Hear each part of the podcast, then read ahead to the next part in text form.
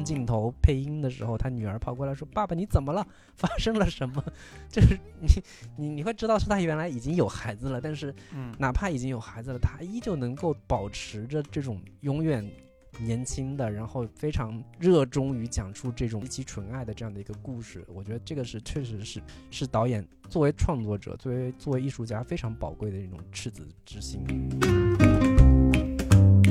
Hello，大家好，Hello，大家好，这里是是准风乐坛，我是老卢，我是老林。继续跟大家聊最新的影视作品。这次确实是最新的影视作品，因为它我们在聊的时候，它还没有在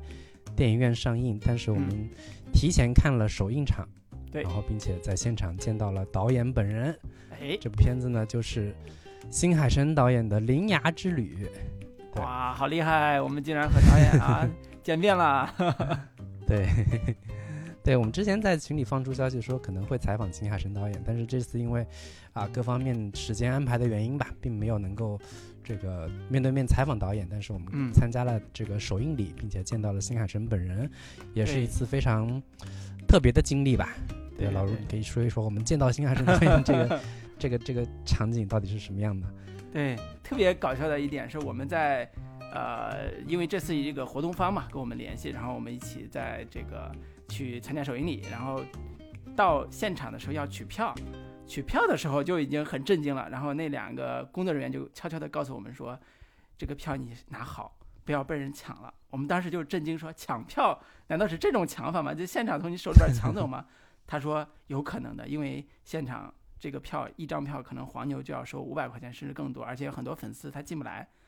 然后我们就看嗯。旁边一堆人在排队的那个现场，很多年轻小孩儿，年轻的十七八岁、二十多岁的，啊，我们也是年轻人啊，就是我们看着身边好多人都在排队在等入场，然后这时候我们才有一种气氛上，气氛叫这个新海诚导演以及他的作品在年轻人的这个文化里边是多么的盛行，以至于很狂热了。然后到了嗯，那个电影院里边也会感受到电影播完吧，新海诚进来，然后大家热烈程度和这个对他每次问答的这种激烈程度，其实是发自内心的，他很难是安排出来的。从我们 这个成年人的角度看，他很难安排出来，他真的是发自内心的去喜欢这个导演和他的作品，以及对他的认可，呃，以至于让我有一种幻觉，说，哎呀，电影的春天又来了嘛，这二零二三年的春天。啊，偏偏来迟。这个今天沙尘暴又很严重，但是电影的春天可能已经来了。对，所以我的嗯感受还是觉得有一点被这帮年轻人给煽动起来了。所以我不知道老林你的感受是不是跟我有点像啊？对，我在现场看的时候，就是不知道的人以为是哪个什么小鲜肉演的电影要上映了吗？是嗯什么易烊千玺的见面会啊、或者是什么蔡徐坤的那个到到现场了吗？等等的，就这种热烈程度真的是出乎我的意料。就是我我当时甚至产生这样的一个怀疑：原来新海诚在国内这么红的吗？这么火的吗？会有这种这种这个疑问在心里。然后到了电影院里面之后，你会发现，就是大家确实真的是特别发自内心的。就我发现二次元的观众真的是特别的热烈，然后并且是嗯特别纯真、单纯、单纯的抱着热爱这个导演、热爱这个这个这个动画作品的这样的一个心理，然后是嗯，就是朝拜或者甚至是巡礼的这样的一个心态去参加这样的一些首映礼的，然后以及见嗯。到新海诚导演本人的时候，也真的觉得就是他已经现在已经四十多岁了吧，就是嗯。浑身上上下散发出的这种少年感，这种赤子之心的那那种感觉，确实是非常的强烈。你很难嗯。想象这个导演已经四十多岁了，然后有孩子了，然后但是依旧还在拍着这种青春的、幻想的、热血的这样的一些电影，真真的觉得是，就是做做做做艺术的、搞搞这种影视的，真的是永远能够保持一颗 赤诚的，永远就是永远年轻人、永远热泪盈眶的这样的一个感觉的嗯这样的一种心态吧。对，嗯还挺挺特别的一次经历吧。嗯对，新海诚在现场，呃，表演了一段那个配音，就是他自己嗯根据他自己写的剧本，然后跟大家说，说我其实在我创作剧本的时候，我一直都是一个人来配这个声音，然后能体现角色的情感，同时这个声音呢也会给后来呃演员进场之后他做一个参考，然后他现场就给我们配了一段这个声音，大家可可能回头我把它剪到片子里边，大家可以感受一下啊，就是这个时候打消了我一个对新海诚的一个念头，就是新海诚是社畜吗？然后因为我觉得他拍的电影特别像二次元宅的这个气氛气质啊，所以我社恐，对，其实我感受他可能是一个挺社畜的一个导演，但实际上在现场，我觉得他的导演属性和这种创作人属性吧，还挺强的。他没有那么怯场，而且他也是在国，尤其到了陌生的国度，到了我们中国，他依然显得很得体、很自如。我觉得这个可能也嗯是一个成熟导演的一个气质吧。虽然刚才说很很嗯少年感，的确很少年感，但是他也是一个很成熟的导演。嗯而且你知道他这次来北京来中国，其实是已经第三次来中国了。嗯，他第一次来中国是《炎夜之庭》的时候，应该是我忘了是应该没有在国内上映吧，但是在国内的嗯视频网站上了。然后他第一次来中国参加一些活动，然后第二次是你的名字的时候，他嗯就来中国就是做宣传了。所以嗯这一次呢，再次来到中国做宣传的话，应该是有些轻车熟路的这样的一个感觉了，以及他在日本受到这样的一个特别高的这样的一个欢迎程度。全国就是日本全国各地跑宣传的话，应该也锻炼出来了关于这种 如何面对粉丝、如何面对观嗯众的一些方式和技巧，再加上日本人独有的谦逊有礼，然后这种场嗯面化客套的这样的一个方式，可能也会让大家对他非常有好感吧。对，对印象还是不错的。嗯嗯，那我们就那我们就可以对可以聊一聊这个片子吧。对对对，可以聊一聊。嗯嗯，对。然后我我先简单说一下这片子的一些这个基本信息吧。导演、编剧都是新海诚，是他自己原创的一个故事。然后配音阵容呢，这次也还是挺强大的，包括有原菜乃华、孙呃松村北斗，以及演员深津绘里和染谷将太和伊藤沙莉，还有包括在国内很红的声优花泽香菜，然后神秘神木龙之介也在里面配音了。这片子里面就是演员，就配音演员当中，明星演员还是比例非常高的。嗯，然后影片的片长一共是一百二十二分钟，还是两个两个小时吧，有点有点长的一个时长。然后首映的话，在日本是二零二二年的十一月十一号上映的，然后国内上映是二零二三年的三月二十四号。然后在票房方面，在日本票房也是非常高，一百三十四亿日元，将近七亿人民币的这样的一个成绩，也是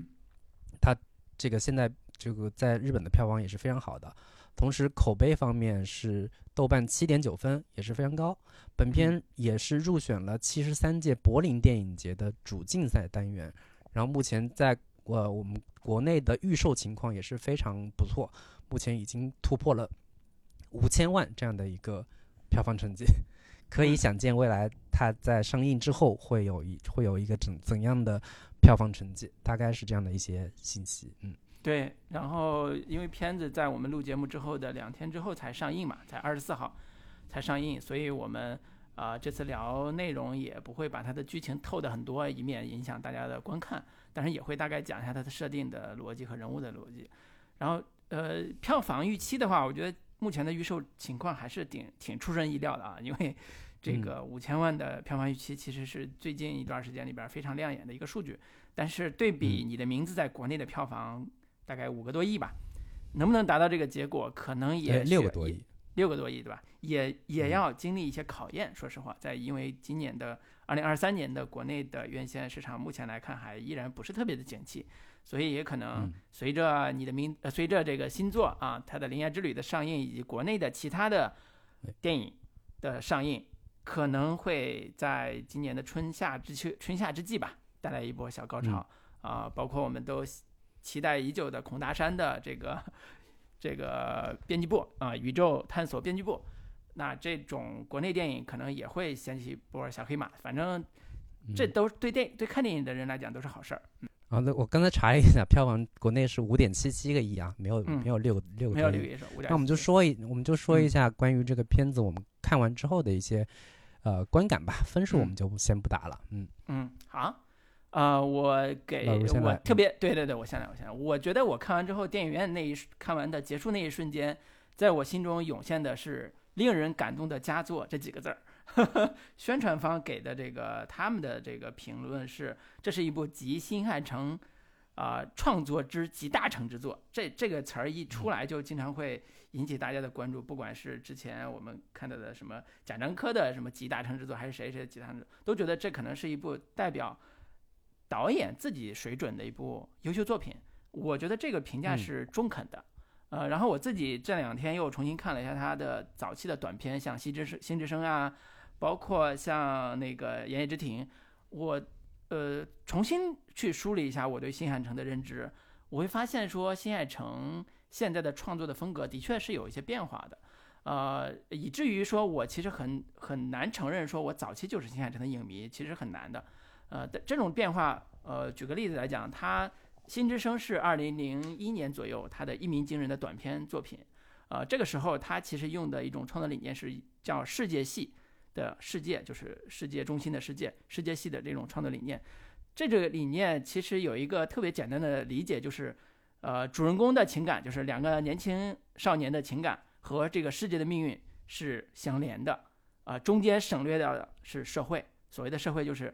呃社会性的议题、社会元素。社会话题这些都是省略掉的，那其实跟中二概念、跟二次元概念其实是相辅成、相辅相成的，就是逃避现实嘛，有一点那种感觉。嗯所以《新之声》里边，无论是那个女主驾驶宇宙战舰对抗敌人，还是后来你的名字里边啊、那个陨陨石坠落到小镇，还有天气之子，他要毁灭日本啊、少年的恋爱总会遇到一种更宏大的命运，呃，所以这个就是世界系的这个概念。到了《铃芽之旅》，呃，我自己觉得他已经。有了一些转变，而且这个转变是非常直接的，呃，就是他把话题更加现实的放在了日本非常重要的一次历史事件上，就是三幺幺大地震。这个可能大家都耳熟能详，或者是略有略有耳闻吧。然后它引起的这个社会议题也是更加的直接，或者叫它更加的用一种艺术家创作的方式去关怀这次地震带来的伤痕，对日本民众的伤痕。呃，这个其实，在新海诚作品里边是相对比较少见的，或者说它有类似的痕迹，但是我觉得这一次是更加直接、更加针对性的去面对啊、呃、这次灾难。呃，大家都知道灾难事件其实很容易很难拍，为什么呢？因为它容易产生接伤口的这种痛苦，观众是不是能接受，其实面临很大的挑战和考验。所以导演就他在创作上就就去剧本写完之后吧，他去找不同的人去看，然后说你们能不能接受这样的故事。呃，你会不会感到被冒犯也好，或者是被揭伤口这种痛苦？在得到肯定的答案，就是他他说不会，我觉得这个作品很感动这个答案之后，他才开开始正式制作。所以我觉得这是一个呃，在当下这个社会，包括我们国内经历过疫情，经历过各种灾难，还有不管是日本吧，看就是看这这类作品都会产生一种感动的一个原因。所以我觉得这最令人感动的佳作是从这个方面去说的。呃，当然也有一些让我觉得，呃，有些套路的地方了，就是中二少女救世界啊，包括和你的名字很像的这种魂穿的叙事啊，还有他永远不改的这种穿着制服的青少年的这个形象，呃，在我看来可能有一些套路性的东西，但是这个可能反而是作者的某一种作者性啊、他赋予了作者能表达的更加细腻和动人的这种情感。所以我觉得这个对于影迷来讲，对尤其是新海诚的影迷来讲，可能是真的是一个集大成之作啊、当然，我觉得这个作品也没有那么二次元和啊、这种逃避现实感，它还是很大众的。所以我是推荐大家呃听完我们的介绍之后，如果感兴趣的话，还是可以去电影院看一看的。对，所以我的整体评价就这些。林老师呢？我觉得这部电影从各个层面上来说，我都觉得它不比你的名字差。啊，之前老有人说新海诚是壁纸狂魔，画面美，但故事比较差。然后直到你的名字开始呢，这种情况开有了改变。但到了这个《铃芽之旅》之后，我觉得可以说新海诚找到了如何能够既保证画面优美唯美之外，能让故事也变得血肉丰满起来，让整整个故事更清晰的一种方法吧。以及这个片子的这种呃带有公路片气质的这样的一一个故事模式，在某种程度上也掩盖了它很多故事结构方面的问题，因为它只需要不断的换地图，换在各不同地点发生各种冒险的事件就可以了。然后另一方面，我们以往都会觉得新海诚是一个格局不是很大的导演，喜欢探究那种少男少女细腻的内心世界呀，大量的人物内心独白，再配合配合精致唯唯美的画面，讲述一些少女情怀、少男心事这样的一些内容吧。呃，虽然他也会用一些宏大的宇宙级别的事件来做对比反衬，但是在这部《铃芽之旅》，你会发现说他这次的野心和格局明显都变大了。呃，虽然也还有鲜明的这种新海诚的一些风格标签，但是整体的气质也都更为宏大和成熟。对于社会的关怀，以及对于这种全体日本国民在灾灾后的一种心理抚慰，在这部电影里面可以说是得到了非常全面的一个呈现吧。如果说上一部你的名字啊，上上一部吧，你的名字里面，呃，三幺大地震，呃，也还是还只是作为一个呃有点背景性存在。当然也是主题之一，没有呈现的那么彻底的话，那我觉得在这部《铃芽之旅》里边，应该是得到了一个完完全全彻彻底底的一个呈现。然后还有一点的话，我觉得比较特别的一点就是这部《铃芽之旅》，你明显感觉它里面的喜剧元素非常突出，这在以往的新海诚电影里面是不太常见的，尤其是在一部呃。讲述三幺幺灾后心理灾后心理抚慰的这样一部电影当中，这种喜剧感竟然搭配的非常的恰到好处。我觉得这个也是我在看这部电影之前还所没有想到的吧。嗯，大家可以预见，就是这部《铃芽之旅》肯定会在国内取得不错的票房和口碑。如果你是新海诚的影迷，我觉得这部是绝对不容错过的。那如果你没看过新海诚的电影，我觉得从这部开始看也是一个不错的选择。对，大概就是这样的一个一个观感吧。嗯嗯，听起来我们的评价都挺高的啊，因为可能有些观众还没有看到，呃，所以我们刚才也讲了，不可能把故事原原本本给大家复述一遍，我觉得这也没有意义，因为刚才也提到人家壁纸狂魔，人家的视觉风格极其的突出啊，极其的鲜明，所以呃，真正的感受还需要放在电影院里边去。哎，我其实我 我其实觉得觉得这个新海诚的电影啊。是不怕剧透的，就是对于新海诚的影迷，对于新海诚的观众来说啊，他的故事讲的怎么样，其实可能没有那么重要。就是他他好像有有某种王家卫电影的那种感觉，你知道？就是 就大家进电影院看的是一种感觉，就是首先你这个画面啊特别唯美，特别的漂亮，我就喜欢我看到这个画面，我就知道这是新海诚的电影。这个我就满足了，然后以及它里边就是特别浓烈的那种喷薄而出的少年、少男、少女的情感的冲击力，就这两种东西结合在一块儿，大家就就已经得到就有一种值回票价的那种感觉了。所以至于剧情，如果编的特别好，大家就有一种赚到了的感觉。如果没有那么好呢，就是其他那两样东西也能得到满足，就就足够了。这是我自己的一个感觉。反倒说，主要是新海诚的作品里边经常会有那个反转，就是他会设计异时空嘛。这种异时空经常会有叙事的交叉和时空交叉，他会做悬念，他最后悬念要产生一个叫震惊的效果。这俩人有没有在一起啊？这俩人有没有相遇啊？这俩人有没有？啊，这个就穿越时空爱上你，反正他他会总会在这种情呃情节交汇的地方去做悬念。我觉得好多观众其实有期待，但是这个期待能不能满足，其实是新海诚的一个，我觉得他的一个创作理念的变化吧。就是早期他其实对于男女感情的呃叫什么 happy ending 是有只是有某一种摒弃的，他他不会让这个一对男女真正走在一起，他其实。就走伤感戏嘛，所以好有的人会评价他像郭敬明，就是你青春残酷物语，就是 就是抓这个青少年他不懂事儿，没见过世面，你就把他的青春残酷的伤痕的一面给做出来，呃，但实际上我觉得可能还不太像啊，就是他背后里边有一些对于他的呃幸福的执念也好，或者是世界观爱情吧，爱情幸福的执念或者世界观的某种构建是有统一的认知的。所以我觉得他他的他他的有些剧情为什么不太好剧透，就是他的体验感不一样。你说你最后你知不知道他俩最后以什么方式相见，以及以什么方式在一起或者不在一起？这种其实是一个情感上比较就可以叫高潮体验吧。但是我同意你的看法，就是你看完之后，其实你你你去跟别人复述一遍这个情节，其实也也代替不了你去电影院看，而且那种体验感是极极极其不同的。对，所以我们我觉得也可以简单聊聊这个片子一些。故事设定逻辑吧。我觉得刚才提到嗯。三幺幺嘛，三幺大地震，呃，这个事儿，呃，在国内可能我们经常看日剧啊，经常看日本动画的话，呃，嗯。它的提及概率还是非常非常高的。只是是。在我的印象里边啊，我自己的感受里边，其实我很模糊的会 get 到三幺幺大地震这个事儿。比如说在、呃，哇，最完美的离婚，对《最完美的离婚》里边儿，它就是一个三幺大地震的那个情景设计的。但是我也很早之前看过那个三幺大地震的一些片段啊，电视上或者是嗯媒体上，但是我其实没有形成一个特别统一的认知和统一的概念，就是这场灾难对于日本到底产生了多大的影响，对于他的国民产生了多大的心理的创伤。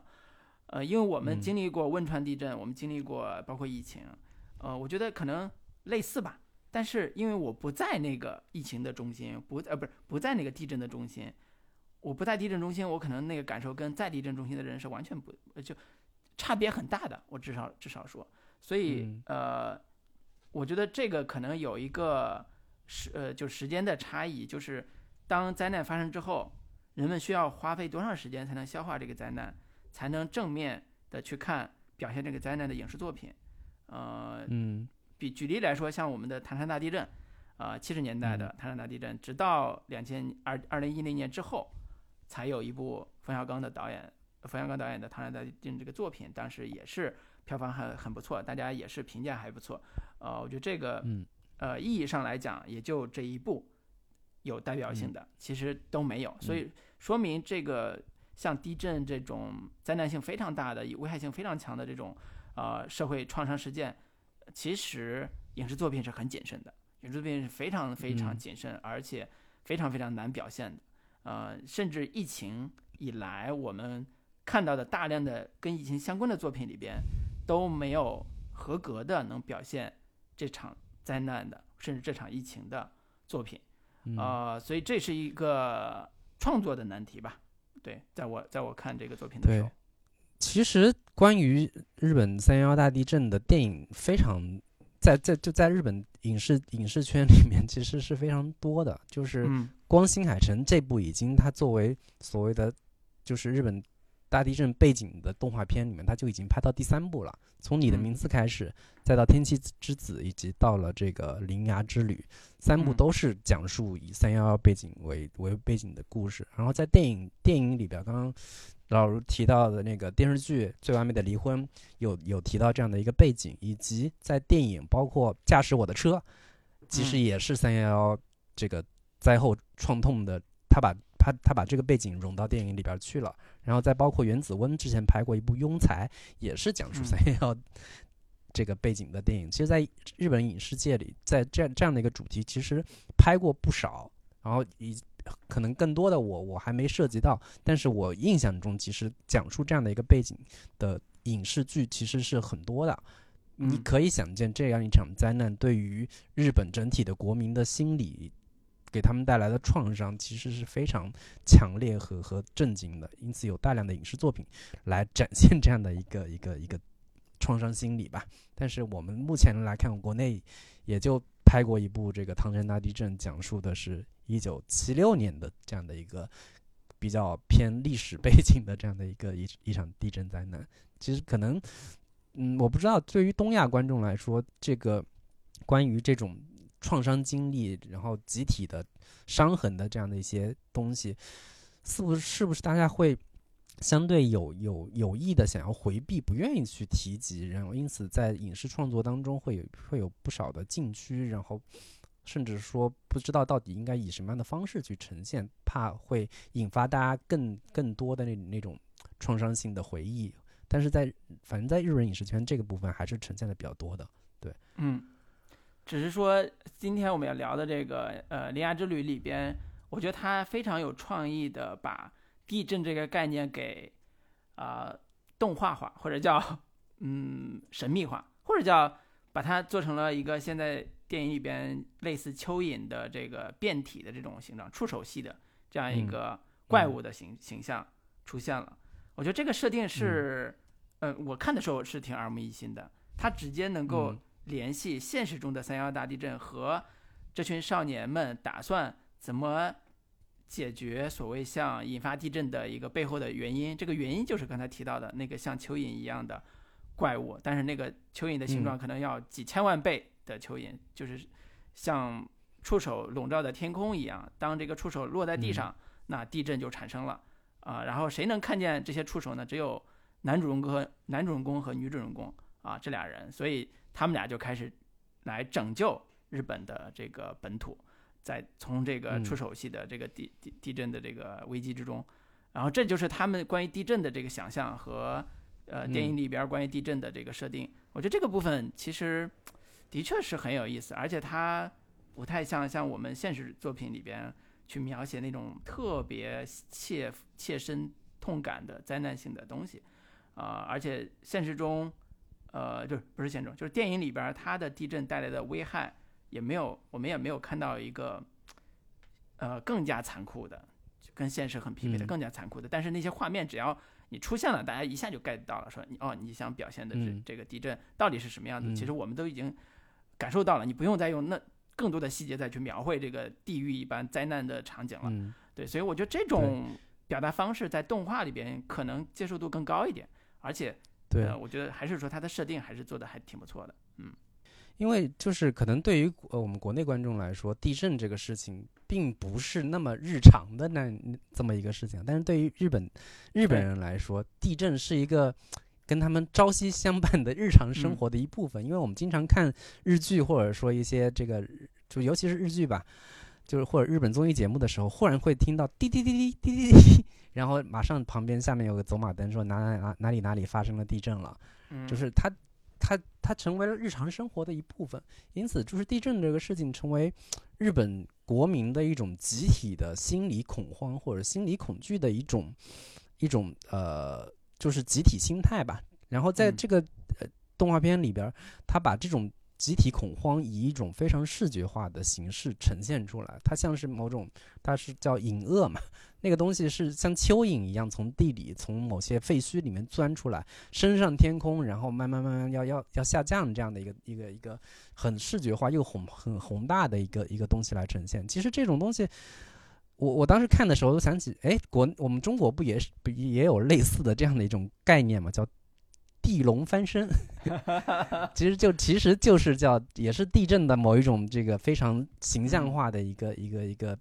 就是说法吧，但是我们国内似乎没有没有那个导演去把这样的一一种非常民俗学的，然后非常有有一些这个万物有灵的概念放到影视作品里边。但是新海诚他用动画这样的形式去把这个东西表现出来，我觉得就就能很很能贴近观众如何去以视觉化的形式去展现这种灾难性的这个自然现象、自然灾难的这样的一个一个方式吧。嗯，然后我会觉得。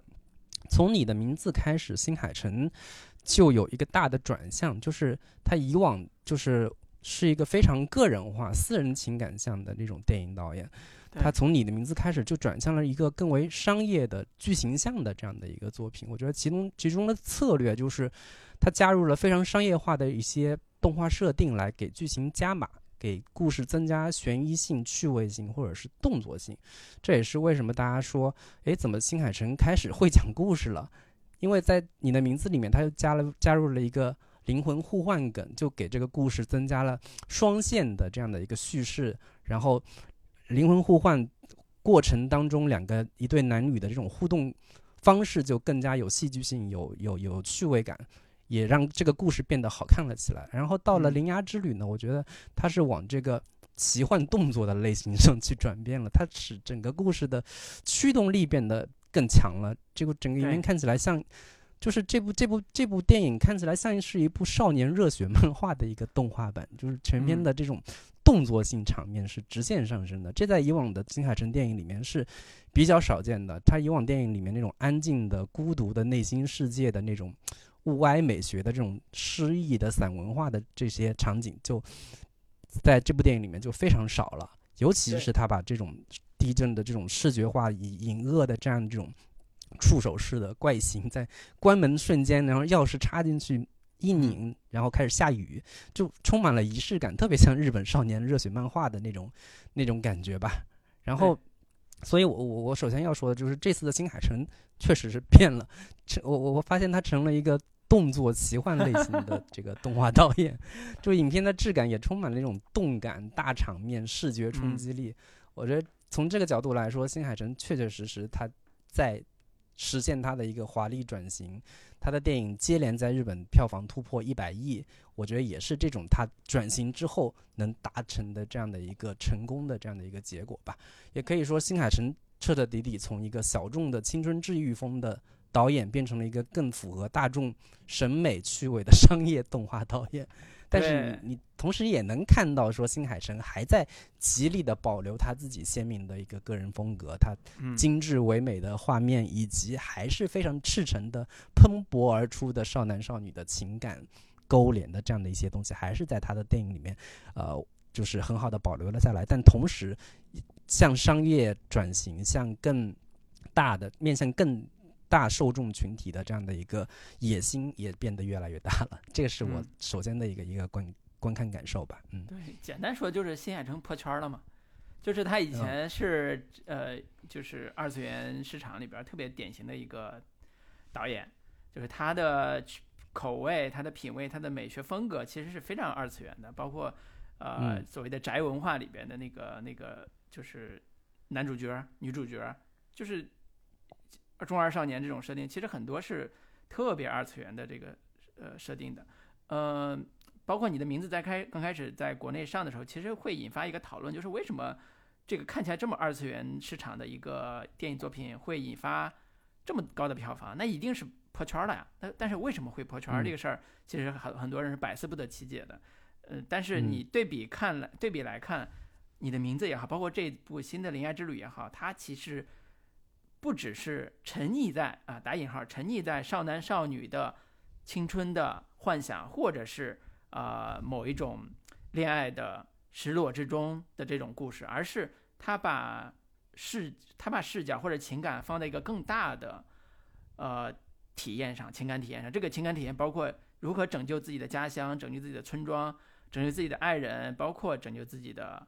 呃，妈妈啊，就是他有一套的这种更朴实、更大众的情感体验提供给我们，所以在看你的名字和包括这次铃芽之旅的时候，这种情感体验是呃比二次元的那种情感体验要更加丰富的，更加有现实感的。所以这也是在我看来，这部可能是更明显的破圈的这个现象。呃，刚才提到这个大地震这个这个设定。跟你刚才讲的它的动作戏这个设定也是如此，它的动作戏直接带来的就是观看体验的急速提升。它的动作戏基本上可以描述成降妖除魔设定啊，他把那个地震呃塑造成这个蚯蚓，就是就是蚯蚓的这个变形怪物之后，那剩下的这些少女或者男女主吧，核心的作用就是把这些怪物都封存或者叫封印或者叫关起来。那每一每一趟旅程的一个节点，就是他们完成一次任务的过程，啊，那他们最最终完成任务之后，会实现他们各他们人生的一个重要的目标，这就是很很多很长时间以来少年漫的一个典型的设计，对，所以这所以这个嗯这种套路其实是非常成熟的，只是说在新海诚的视角或者笔下，他变得更加的敏感了，变得更加的没有那么的嚣张，说动不动就喊出来说我要拯救世界什么之类的。呃，所以你看这个名字也很有意思，就是《铃芽之旅》的另外一个，我看豆瓣上的一个翻译的名字叫“铃芽小姐来锁门儿”，就是她是通过这个 锁门这个动作来完成降服，最终收回怪物、降服怪物的这个这个设定的。还有一个更有意思的名字叫“你的门子 ”，你的门子。对，所以关于锁门这个设定也是它里边核心梗，就是男主是一个叫锁门师啊，就是关门师。啊，一听这名字就很奇怪，说什么叫关门师？其实就是之前的呃驱魔少年的变形，人家也是祖传的驱魔少年，只是说这个魔现在是刚才说地震的那个变形，他驱魔的方式就是每一次有一个废墟里边有个门，门如果那个怪物从门里边出来，那就会引发地震，所以他们要趁怪在怪物没有出来之前，要把门封印住，然后把这样的话地震就不会产生了。对，这就是简单说封门关门师他们的一个家传的这个 核心技能、核心异能。然后这个少女女主铃芽这个少女就阴差阳错啊犯了一个错事，不得不跟这个关门师这个少年一起走上了啊帮助日本降服地震的这个过程。对，所以简单的说就是一个你像公路片也好，或者是少年漫也好的这个结合体吧。呃，所以故事上嗯的确更加商业，而且它的动作场面增加之后，它的节点和视觉的震撼效果，或者是叫奇观化的效果也更加的提升了啊，比以前的纯壁纸的嗯优美画面相比，它的视觉体验也更加的提升。嗯，所以观看性还是非常强。对，而且你发现刚刚老吴提一直提到一个世界系的概念啊，就是世界系的这样的一些影片呢，就经常会有全世界的危机，世界要灭亡了，世界要毁灭了，不知道是因为什么什么原因，反正呃这个什么外星战舰要要对 UFO 什么要对地球进行侵略了呀等等的，就是这种设定是非常中二甚至非常悬浮的一些世界系的一些设定吧，但是。自从你的名字之后呢，新海诚找到了一条新的道路，就是如何把这种世界系的设定跟日本的现实问题进行结合的一条道路。就是他找到了三幺幺大地震这样一场，确实是对于日本国民来说是毁天灭地的这样的一个呃大灾难，然后再结合到这样一对呃少男少女、年轻男女的情感，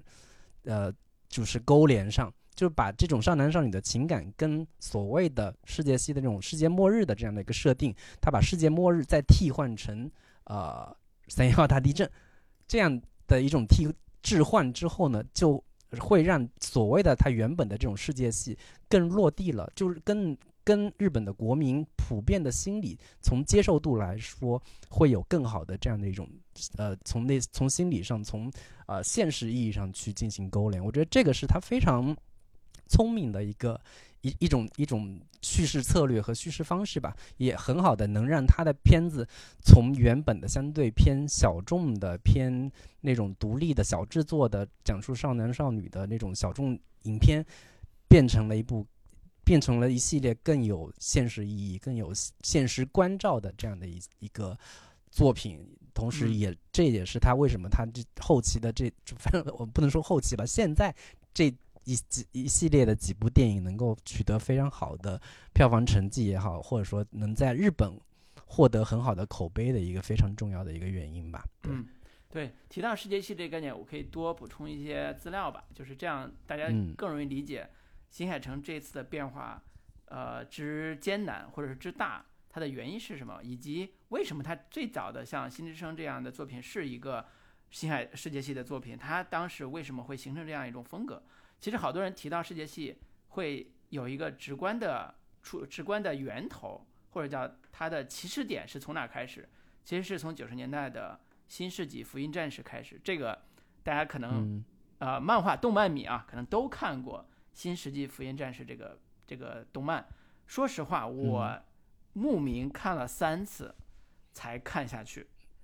这个事情嗯对我来讲其实是一个刺激，就是我离年轻人真的这么远吗？就是我真的看不下去这种 这么经典的动漫作品吗？但是的确是，而且这个作品也是安野秀明的大导演的成名作，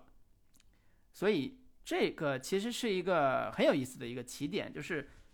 他的呃新世新世纪福音战士也是所谓世界系的源头吧，就是它产生的一个嗯基础是九十年代的日本的文化或者日本的现实的变化。大家都知道，九十年代日本经济破灭之后，整个社会其实跌入到一个呃深渊里边，就是债务问题、个人的经济问题和失业问题，以及包括现在大家耳熟能详躺平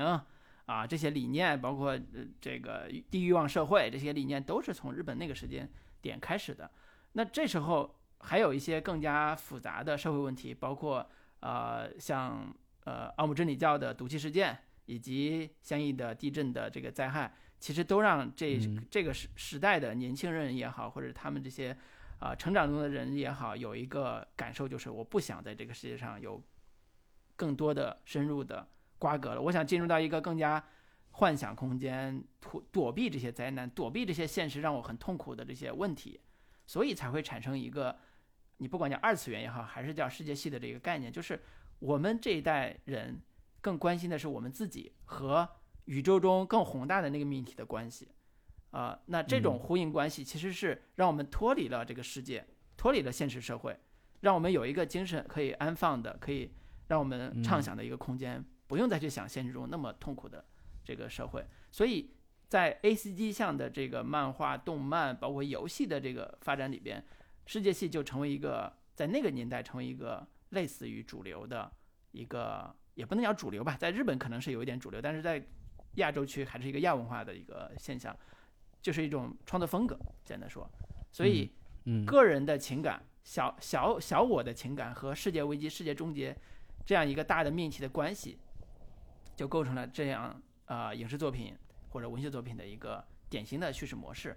呃，嗯。以至于当它发展到两千年之后的时候，呃，它其实已经慢慢的成，呃，也不能叫没落吧，至少是成为像新海诚这个导演他自己创作的一个命题，也就是在两千年、两千零二年的时候，他创作《新之声》，其实你去看那个嗯。短片，大概半小时吧，那个短片是完整的表现了世界系的概念。它里边有一句台词，甚至直接就说，有一个有个那有一个呃嗯男的中学生，他就有一句台词，就是说有一个词语叫世界，直到中学时代为止，我一直模糊的认为世界就是电波能够到达的地方。他直直接用了“世界”这个词儿，包括他的人设里边也有一个要发一个求呃表达爱意的短信，呃，需要花八年时间才能传到星传到那个那个他女朋友那个地方。他女朋友在宇宙的边缘作战啊，就是嗯就是出不到的恋人，就是永远出不到的恋人。反正这种设定 在世界系的这个体系里边是非常典型的一个设定。呃，当然，嗯新海诚在他的起始阶段用了这个设定，开始慢慢的积攒了他的二次元的这个受众，成为大家眼中眼前一亮的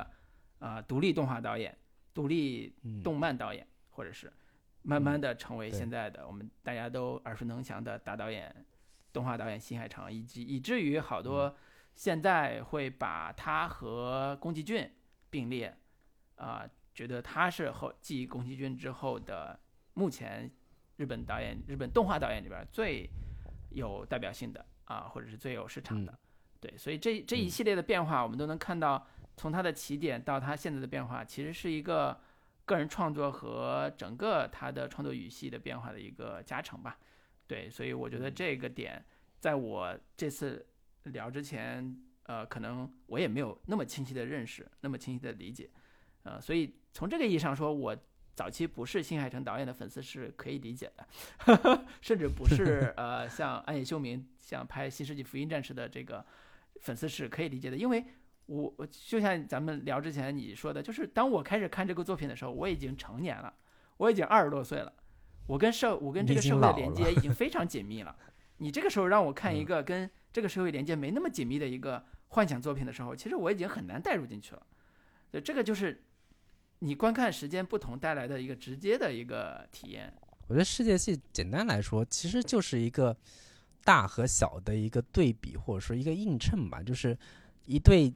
这个中学生男女纯爱的你和我的故事，和一个巨大的全世界要面临的世界末日的灾难，就是整个世界的毁灭是你我爱情的一个背景存在，就是嗯这样两种这个映衬或者极其渺小和极其巨大的事件对比，但是我认为我们之间看起来非常渺小的情感是这个世界的核心，这 这个是非常典型的中二时期的初中学生时期的对待感情、对待爱情的一种。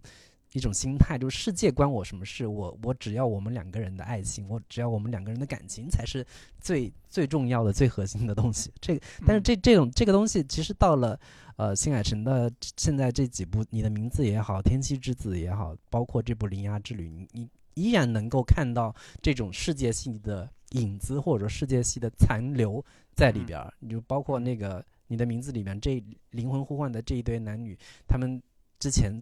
就是挖掘事件背后，发现原来是三幺幺大地震导导作为他们的一个爱情的一个背景，包括《天气之子》也好，甚至包括这部《铃芽之旅》，整个日本要面临的地震的大灾难，是我们两个人爱情的一个背景嗯。存在，最终我们如何突破这样的一些障碍，最终实现能够走到一起的这样的一个故事。其实你依然能够找到这样的一些就是世界系的背景存在，只不过它把这种所谓的世界系的世界毁灭的这样一个图景，置换成了这个自然灾难，大家更能切身感受的一些一种东西。对，对对，它的世界系的那个呃设定，其实不是说这个世界毁灭与我无关，而是这个少男少女要拯救这个要毁灭的世界，嗯 它不是没关系。说我们的爱情决定了这个世界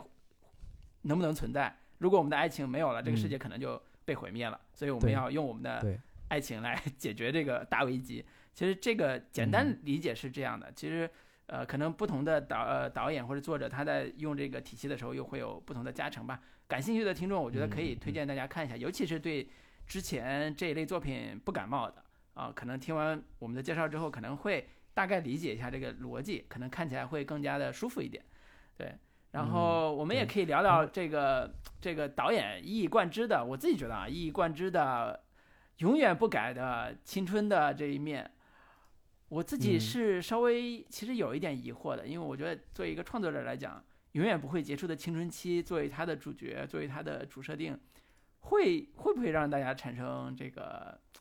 厌倦或者是疲倦，或者是或者是有没有这种感觉呢？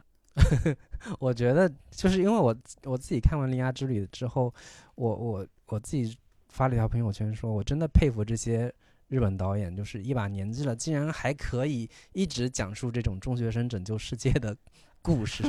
他们是怎么能做到这样充沛的这种对于青春的呃缅怀也好，或者对青春的这种热情也好？我觉得这个嗯是我当时的一种一种感慨吧。但是你你再细想一下，就是新海诚所面临的观众面临的这个受众群体，永远都是那批永远年轻的二次元群体，甚至新嗯成长起来的二次元群体。因此，它的这样的一些主题是永远有观众、永远有受众的。因为对于年轻观众来说，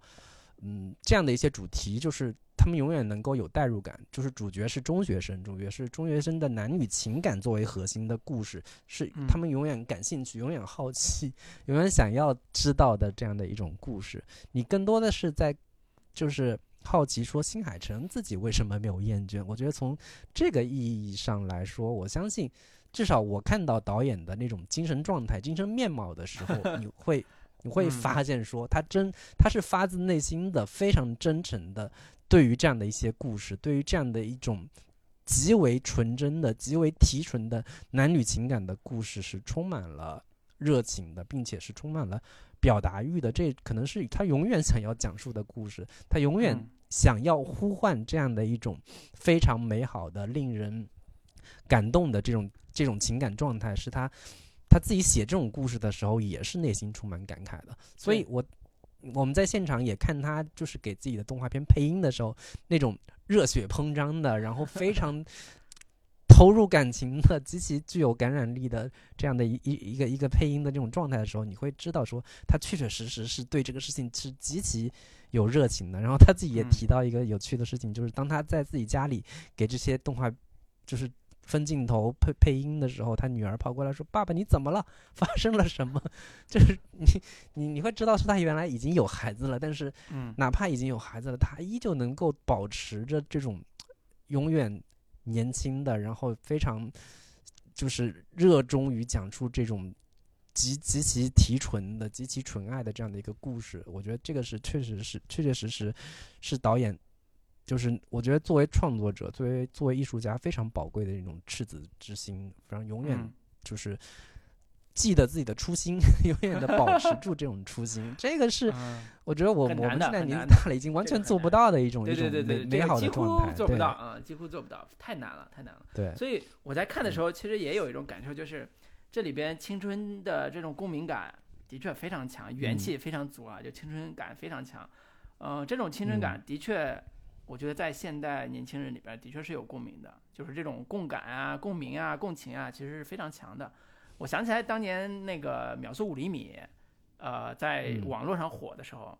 大概也是在二零一零年左右。当时网上，比如说校内人人，当时就是各种新海诚那个动画作品的截图，大家都很惊讶嘛，说哇这么漂亮。然后看的看秒速五厘米的时候，就觉得这个特别的青春，特别的有感觉。就是那个时候，如果是你是高中生、在校生、大学生的话，你看他的作品，的确会有特别强的这种青春感。然后我我后来就是在看到一个资料，就是呃有一个中国台湾的作作家吧，他就写了一本《高校制服恋物论》，它里边描述了这个。穿制服的青少年这这种情感的这种点的时候，我我其实也也也明白了这种少年感的某一种叙事某一种逻辑吧。就是这个作作者叫林元明，他写的这个呃高校制服恋物论里边有一段话，我觉得特别有概括性。他就说，只要一见到穿着制服的少女，就想回到青春期那个又想触碰又想被发现、无法接近他们的自卑少年，心里却会。到青春岁月，看到那个忍不住心脏乱跳的自己，啊、我们只要看到制服这个记号，心中那种复杂的自卑感、神秘感、恐惧感，还是会从潜意识中浮现，把记忆里的酸甜的感觉召回到眼前。大概就是这意思吧，就是穿个制服的少女，你看到她，你就想起来自己年轻时候自卑的少年，就没法跟人聊天儿，神秘感、恐惧感。然后少年们的情感就浮现了。我觉得这个可能也是我们国内很长一段时间特别流行青春校园文学或者青春校园电影的一个原因吧。就是大家在包括嗯成年之后吧，追忆自己青春的时候，总会有一些遗憾、萌动的回忆。但是嗯因为你成年了，已经被掩盖在很多很多事情之下了。但是这时候一部电影把你给唤醒了，我觉得这个可能也是一个、一个一个共感或者叫共情的一个逻辑吧。的确，嗯他创作者只要你够真诚、够用心，你只要把那个角色写得够够好，那观众就是能感受到，他不是那种虚嗯假的，不是那种虚情假意的，然后唤起你的那种感受。我觉得这个就够了。对，所以是可能的确也改不了。我觉得目前 他的电影所有的电影短片都是以这一类的角色为主角，这个就充分代表了他他的执念嗯是很坚持的，一时半会儿改不了。对。对，所以这个还挺有我意思的。我觉得也没必要。改，人家票房这么好，为什么要改变？就是老老想着突破创新，我觉得也 不是一个很好的一个一个习惯。就导演演自己想表达，想对导演自己想表达，想对他对什么东西感兴趣，他就他就会一直去做做这样的一个东西。其实我嗯之前看有一个采访，就是现场有有观众提问说：“哎，为什么你的电影里面老是这种讲述少男少女男女情感的这样的一种故事？为什么嗯不是？是因为太俗套了，就是啊，可能现在现现场会有很多可能期待更有女性表达的这样的一些主嗯题在里面，比如说他把这次的这个两个主角如果都变成两个女性呢？如嗯果是两个女性主角之间，他们所产生的这种情愫暧昧，是不是更对更能就是更有时代感，更贴合现在观众的一些呃，或者说现代女性观众的一些表达？因为他们很多人觉得就是这种呃比较传统的男女情爱、男女情愫这种东西，可能稍微有一点看腻了，或者说有点过时了的这样的一个感觉。然后导演嗯自己说他自己不排斥拍这样的一些东西，但我我发现就是我我怀疑说，可能从日本市场的角度来说，从更商业性的、更有巨大的受众层面来说，这样的一个就是讲，如果讲述两个女孩儿之间的故事，相对会对于影片的票房可能会有一些呃，就是损伤吧，未必有那么多的观众会能愿意去嗯接受这这这种可能更有挑战性的、更有突破性的这样的一些情感模式的呈现。但但这个纯粹嗯就是我个人的一些一些揣测吧。对嗯，我也很期待这个新海嗯诚如果能够拍出一些更更有这个时代感的、更有有有先锋意义的一些一些 情感关系先锋意义。在里边。对这个议题，好像是日本啊、呃那种比较叫青年漫之类的作品，他们嗯喜欢的啊、你不管是像呃拍那个叫像乒乓呃那个动画片儿、嗯，呃漫画动漫对，啊，像类似这种的，它它其实更现实的这波动嗯。漫人搞的事情，它不太像新海诚这种世界系，刚才提到世界对系的这个这个人搞搞的这个事情。其实你说嗯讲到这个话题，其实让我想起来，我本来想探讨的一个一个点就是，呃，新海诚的这个作品在国内对国内创作会不会有影响，或者说它跟国内的动画作品的比较而言，他们的风格差别嗯到底在哪儿？其实我从内容上来讲，我简单梳理了一下这个想法，就是，呃，如果说新海诚刚才讲他那个作品是很世界系，他一步步在往现实靠近的话，其实国内的这波二次元的或者叫动漫作品里边，它有一个特别典型的特征，就是它的票房如果特别好，而且引起了大家的破圈效应，就是不是啊、熊出没》这波人看的啊，就是人家已经到了《大圣归来》到了《哪吒之魔童降世》这种大众娱乐的动画作品的时候，其实它的话题对社会议题的映射，比如说边缘身份，利用神话故事来映射现实的什么阶层突破困境、上升通道问题等等，这些问题反而是它能够票房好的原因，就是它是借童话的壳儿来比、来教自己心中快乐，教自己的议题，教自己的对社会的看法，哪怕像早期的我们读到的像《悟空传》这种虚构小说，其实它也是，就是他借的是壳儿来表达的现实的问题、现实的话题，啊、就这种嗯感觉其实更符合国内的市场，就它更符合国内嗯的，比如说影评人也好，包括我们也好，包括这个破圈儿的这些成年人也好，我觉得这这个反嗯而是他们两个维度的作品的区别。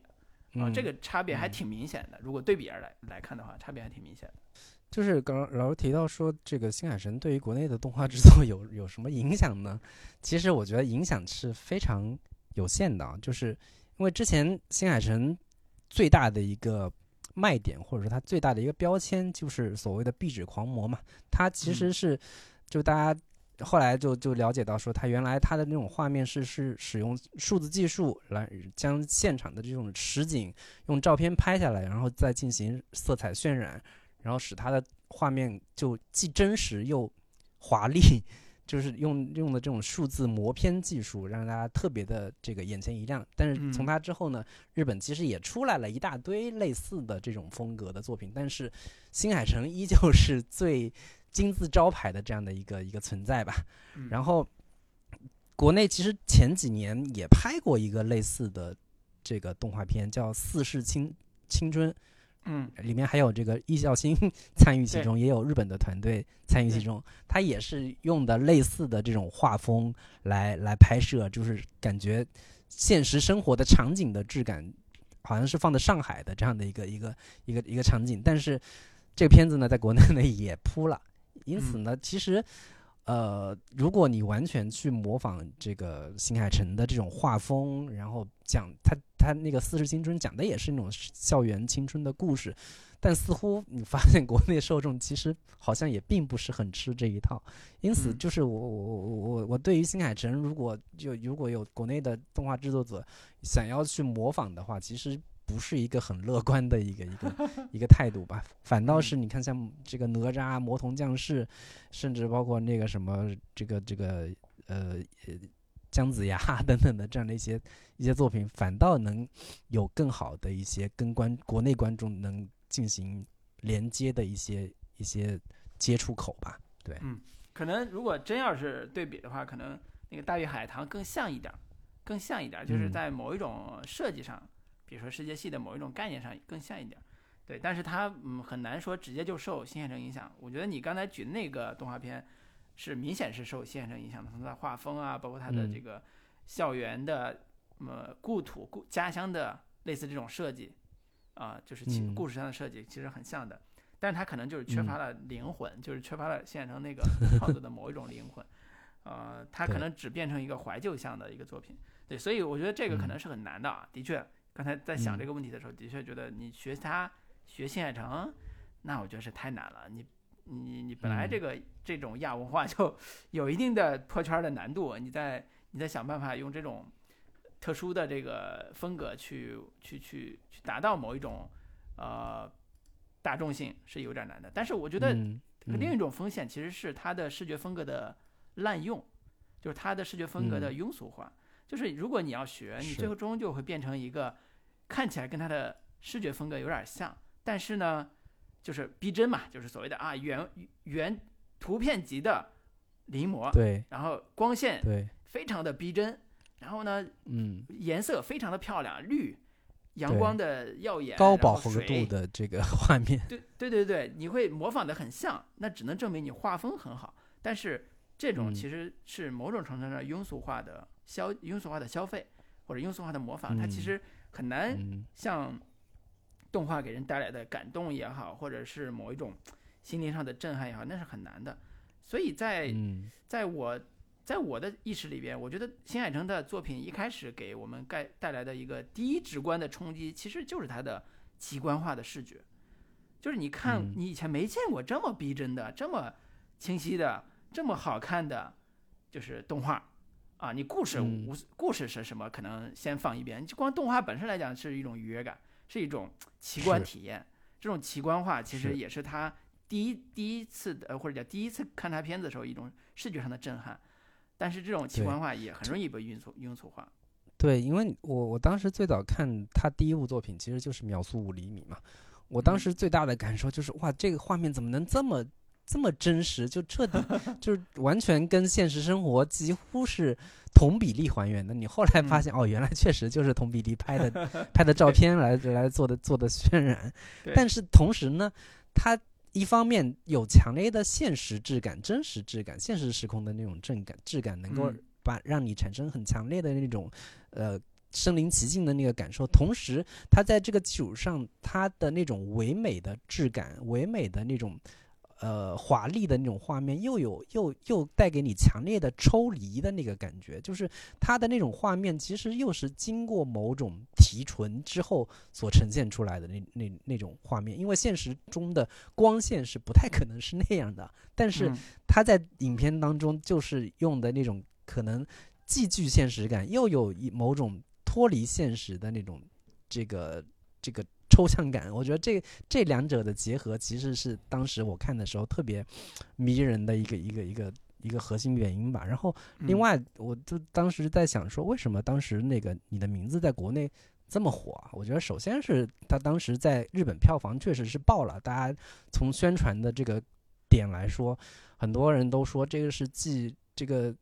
呃宫崎骏接班人诞嗯生了，然后打破了这个《千与千寻》在日本保持了这么多年的票房记录等等的，他就好奇说，哎，这片子得好成什么样了？能就是《千与千寻》我们看过呀，但是它能够超过《千与千寻》，这肯定是有过人之处，大家就有这样的一个好奇心。其实对还有另一个点很重要，就是新海诚在《你的名字》之前，其实是有在国内，其实，在相对偏线下小众的二次元群体里面，已经积攒了大量的粉丝，积攒了大量的人气，尤其是秒速五厘米为代表的一系列，它早期的，它其实早期是一个相对偏独立，然后这个小制作的那种嗯。个人独立制作的这样的一个动画人的身份，然后后来慢慢被这种东宝之类的这样的一些大制片厂所，你可以说收编或者说把它纳入其中，然后有一个改天就改头换面的非常大的一个提升跟改变，用用它巨大的发行能力、宣传能力、包装的能力，把它包装，把它转身成了一个这个商业动画导演的这样的一个身份。因此在，在他早期的那种独立制作的这样的一些影片，已经在国内吸吸引了大量的粉丝群体。这样的一些粉丝群体，其实在他们观看这些影片的时候，不像你我，不像老叔跟我这样，已经是相对年纪偏，就是跟已经很很大很大的这样的一个一个年龄层。他们在看的时候，相对还是读初中、高中的这样的一些呃观众，他们在看这些片子之后，迅速被新海诚所吸引，成为他的忠实粉丝。甚至我们在那天的观影现场，还有这个粉丝表白说：“我是我跟我的朋友是在看了你的第一部《新之声》之后，对我们的人生产生了巨大的影响。然后我还有朋友因为看了你的电影之后，开始决心要做动画，现在已经开始从事这个动画领域的这样的一些工作了。可见新海诚当时就对于当时国内的那批二次二次二次元受众来说有多大的号召力，有多大的感召力。这样的一批群体，在他们成长了之后，很自然的成为新海诚的一个呃摇旗呐喊的一个宣传者，然后也也带动了这样的一批二次元群体在国内就是所谓形成他的新海诚粉丝的这样的一个一个一个嗯粉丝基础吧，然后以及再包括他独特的这个画面，同时还有他永远的青少年视角，永远讲述孤独、年轻人的孤独、青少年的孤独以及治愈、爱、永恒这样的一些嗯话题，永远都能击中这样的一批群体。这样种种的这些合力，导致说新海诚不止在日本爆了，在中国其实也是一个相对非常破圈的一个呃动画导演。然后这次我们再看到你的那个《铃芽之旅》上映的时候的这种盛况，一切都似乎找到了一个合理的解释吧？对，大概是我的这样的一个感受。对嗯所以呃，总的来说吧，就是新海诚他破圈儿的这个过程，其实是典型的从我们看到的二次元这个市场一步步走出来的。所以嗯呃，直到这一部《铃芽之旅》，因为上次你的名字已经已经证明了嘛，所以《铃芽之旅》我觉得也并不是很担心说他好像大家对他有误解，以为就是个二次元作品。我觉得这个误解应该是没有了。所以呢，可能嗯。在接下来的进入到院线之后，接受观众的反馈的时候，也会带来不一样的声音和看法。啊，我觉得这个不一样的声音和看法，可能我们上次在聊你的名字里边儿也会提到，比如说为什么他画的人脸永远是这个样子，为什么他画的这个人的这个表情好像并不像呃有的动画导演那么注重风格、注重或者嗯。是细节。啊、以及呃关于他们恋爱的故事里边，总会觉得说好像这些人恋爱好像太容易了吧？青春期之间，青春期的这个少年少女之间恋爱好像就是看一眼就爱上了，好像也有点儿不是很慎重。反正就是这些嗯问题可能都会在、呃对他以前他俩怎么就爱上了？这个问题 似乎是新海诚 永远都解决不了的一个问题。包括《铃芽之旅》，你们看到最后，诶，这俩人怎么全程没怎么这个 互动过？怎么就就就爱上了呢？你只能归结为这个男主长得太帅了。对对对对，长得他太好看所以他就他就只能写这个男主特别帅，这女主一眼看过去说啊好帅，回头就要追这个男主。反正就是这种戏，可能在有些人眼里边特别重要，但有些人在有些人这边可能不太重要。反正这个看法可能都不太一样。我我自己觉得嗯这个可能也是新海诚作品里边长期以来吧，他存嗯在的这个大家会质疑的地方啊、同时呢，也是一个对影迷来讲，对他的粉丝来讲，可能是一个接受习惯上已经 OK 了的一种现象。所以我觉得这个也是呃，可以在大家看的时候有一个叫什么注意吧，观察。嗯，嗯，行，那今天关于这部《铃芽之旅》的电影大概就聊到这里了。嗯，那也希望这部电影能够真正的给喜欢他的人带来感动，喜欢他的人嗯带来一些心灵的抚慰吧。我觉得这个电影的确，嗯，我看完之后是有感动到的。我希望这份感嗯动，或者新海诚导演吧，希望这份感动也能传递给喜欢他的人。对，嗯是，也希望这个片子票房大爆。对嗯那最后还没有加群的朋友，我再次提醒一下大家，如果感兴趣的话，可以在微信中搜索“准风乐坛播客”的首字母 Z F Y T B K，就可以找到我们的微信小助手，把你拉到我们的群聊。那嗯这次就跟大家聊到这里，拜拜。好，拜拜。片尾呢，我想给大家放一段儿我们在呃新海诚导演这部新片儿的首映礼上录下的一段新海诚为大家奉献的配音片段，希望大家喜欢。就是那个蚯蚓从这个学校有一个会，就是已经废旧了的学校，从学校的门出来的那段场景。えー椅子の姿になってしまった颯太が学校の校門を一生懸命閉じようとしています已经变成椅子的草太呢，就想非常努力的把那扇门关掉。そこにスズメが走ってやってきます、于是呢，铃芽就跑了过来。 えースズメに対して颯太は死ぬのが死ぬのが怖くないのかというふうにこうね問いかけるんですね于是草太呢就对铃芽说：“你不怕死吗？你不怕死吗？你要你要这样做吗？えーそのシーンを少しやりますね？”所以我就来表演一下这一段。えーちょっと日本語で申し訳ないんですけれども不好意思，拿日本讲哈，大家仔细听。はい、ちょっと聞いてみてください。いきますね。はい、君は死ぬのが怖くないのか？スズメさん、君が鍵をかけろ頼む俺にはできないんだ。かけまくも賢き秘密の神よ。どう罪親の産品よ。久しく灰をつかまつったこの山川。賢み、賢み。慎んで。お返し申す。谢谢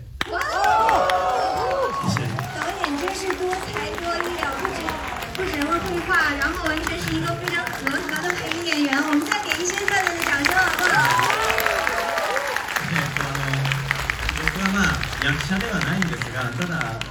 えービデオコンテでセリフを取るときにこのようにあの全力で撮るようにしています我不是演员，但是我在画分镜的时候，无论是制作每一个场景，真的就是使出我的全力，拼出我的全劲在做这些事情。えーその理由は、えーこのセリフが アニメーターへの芝居の指示になったりあるいは俳優キャストたちへのその声の芝居のガイドになったりするからです为什么要这样做呢？就是因为包括我们在后期要去录音，我们要去给他所有的配音，这些其实都是可以说给我们的演员一个指南，让大家